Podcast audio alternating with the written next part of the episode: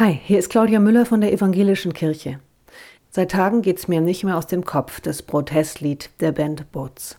Europa hatte zweimal Krieg, der dritte wird der letzte sein. Gib nur nicht auf, gib nicht klein bei. Das weiche Wasser bricht den Stein.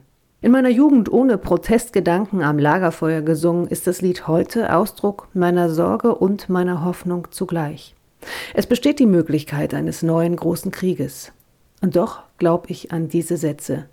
Selig sind die Hunger und Durst haben nach Gerechtigkeit. Selig sind die, die Frieden stiften. So sagt es Jesus in der Bergpredigt, überliefert im Neuen Testament der Bibel. Solange noch eine Chance besteht, dass statt des großen Krieges der Frieden kommt, gebe ich nicht klein bei. Und ich singe mit der Band Bots. Komm, feiern wir ein Friedensfest und zeigen, wie sich's leben lässt. Mensch, Menschen können Menschen sein. Das weiche Wasser bricht den Stein.